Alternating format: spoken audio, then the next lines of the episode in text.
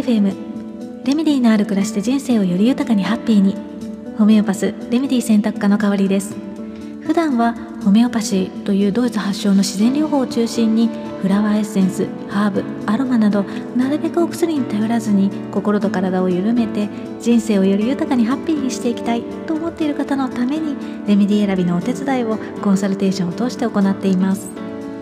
レメディというのは本来の自分に癒して戻すもの。言葉。気づききっかけといった全てを表す言葉。このチャンネルではホメオパシーフラワーエッセンスといった自然療法のことまたヒーリングや波動宇宙人的な話までその時私の興味のあること楽しいと感じたことときめいたことなどもざっくばらんにシェアしていきたいと思っています。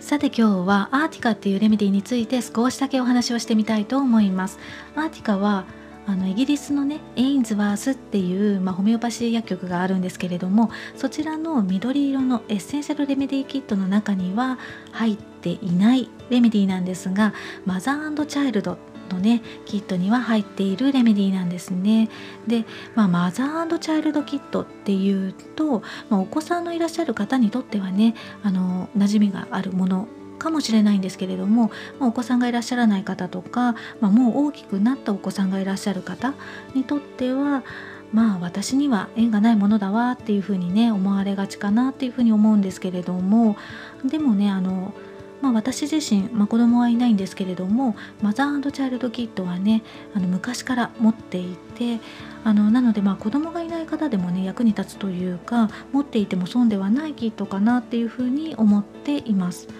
あのなぜかというとねエッセンシャルキットの中には 30C っていうポーテンシーのレメディーが入っているんですがマザーチャイルドキットの中には 30C だけではなくてねあの主に 200C っていう、まあ、ポーテンシーのレメディーが入っているんですねなので、まあ、同じレメディーでもポーテンシーが違うと、まあ、心と体への響き方っていうのも違ってくるので、まあ、よりねセルフケアにおいてのこうレメディーの活用の幅っていうものがね広がっていくんじゃないかなっていうふうに思います。まあ、あのポーデシに関してはねまた改めてねあのお話しさせていただければなっていうふうに思うんですけれども、まあ、もしかするとねちょっと動画を撮ってみようかなとかもいろいろ考えているんですがあの、ね、聞いてみたいという方は、まあ、楽しみにしていてくださいね。さてあの前置きがね長くなってしまったんですがアーティカですね、まあ、今日は数あるアーティカの使い道の中から1つか2つだけ、まあ、ご紹介をしてみたいと思います。アーティカはイラクサから作られたレメディーなんですがイラクサを文字入力でね漢字変換をしてみると「刺す草」って書いたりとかあとはジンマシンのジンマの部分が出てくるんですね。でまあなのでまあそこからもねイメージしやすいと思うんですがイラクサってまあチクチクとしたねトゲのような毛に覆われていて、まあ、触るとねそれが刺さって、まあ、チクチクヒリヒリした、まあ、痛みとかねかゆみ、まあ、痛がゆいっていう感じですかね、まあ、そんな症状が出てくるんですね。なので、まあ、そんなチクチクヒリヒリ痛がゆいっていう、まあ、症状の時に使えるレメディーの一つです。例えばこう虫刺されの時でね赤くぷっくり腫れたようなね時とかあとはなんかアレルギー反応が出てかゆかゆみが出た時でこうエイピスっていうね蜂から作られたレメディーを思い思い浮かべる方がね多いんじゃないかなっていうふうに、まあ、思うんですけれどもあまあもちろんねあのこのレメディーキットを、まあ、活用されている方なんですがあのエイピスをね取ってみてもいまいちの時とかあとはアレルギーといってもね食物アレルギー、まあ、特にまあ牡蠣とかエビとかイチゴを食べて、まあ、ジンマシンとかねかゆみが出た時なんていうのは、まあ、エビスよりもアーティカの方が役立つかもしれないですね。もちろんあの慢性的なねアレルギーのケアっていう風になってくると、まあ、ホメオパシーとか自然療法でねケアしてみたいっていうふうに思ったらホメオパスとかそれぞれのね療法家にあのちゃんとね相談をしてもらいたいところなんですけれどもたまたま体調が悪くてとかね疲れていてっていう時ってありますよね。うん、そういった時にあのセルフケアでねできることがあるとあのやっぱりね便利だし嬉しいですよね。まあ、今ちょうどね牡蠣が旬の時期なので、まあ、たまたま疲れていたとかねあのいうことがあって。で、まあ、かゆみが出たなんていう時はね是非このアーティカをね試してみてほしいなっていうふうに思うんですけれども、まあ、ただね牡蠣が牡蠣で当たってしまったっていう時はあのアーセニカムっていうねレメディの方がいいいいですね。うんあとまあ貝類に関しては他にもねレメディキットの中だけでも例えばこうライコポディウムとかねブライオニアなんかでも響くことがあるんですよね。まあでもあのエイピスをねとってもいまいちっていう時にまず覚えておいていただきたいのが、まあ、アーティカかなっていうふうにあの私は思っています。うん実はまあ昨年のね話なんですけれどもねうちの母がまあお腹にねヘルペスのような帯状疱疹のような、まあ、とにかく痛がゆい、まあ、じんましみたいなものがこうブワーって出てきたっていう風にねあの電話がかかってきまして、えーと、話を聞いたら、まあ、去年はねコロナとかで、まあ、とにかくビタミン C をたっぷり取らないとっていう風にね思ったらしくって。で、まあ、ちょっとね極端なんですけれども1日いちごを2パック毎日食べていたっていうふうに言っていて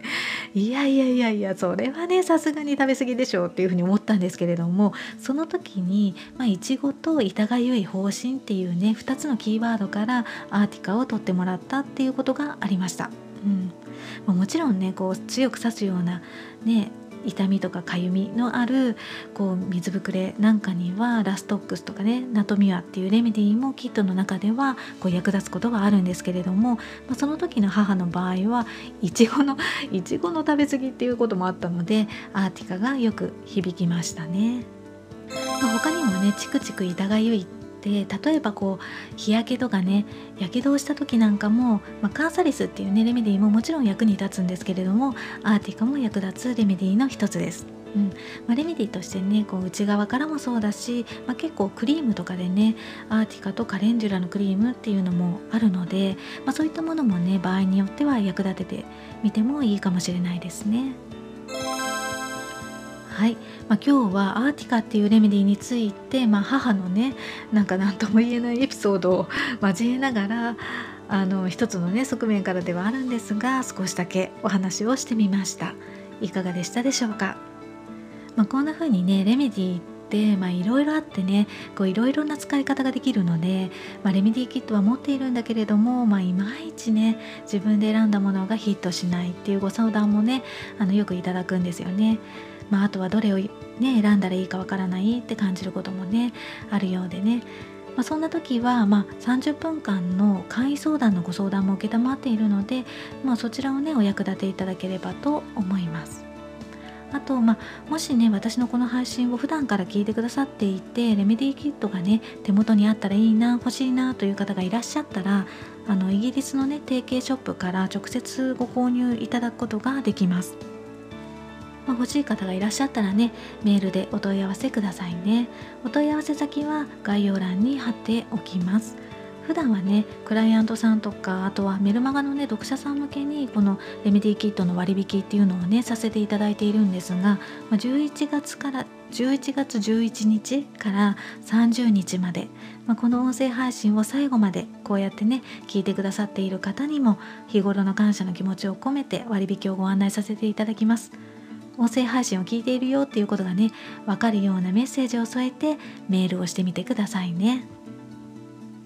今日も最後までお聴きいただきましてありがとうございました。この配信が誰かのちょっとした気づきレメディーになりますように。メルマガやブログではレメディーのある暮らしのヒントをお届けしています。より具体的なレメディーの紹介もしていますのでご興味のある方は覗いてみてくださいね。また皆様からのレターも受け付けています。この番組に関するご感想はもちろんホメオパシーやフラワーエッセンスのレメディーを使ってみた体験談やこんなことにもレメディーは使えるの？とかねそういったご質問など、まあ、こんな話をしてほしいなっていうことでも構いませんのでお声を聞かせていただけたらとっても嬉しいです。それではまた。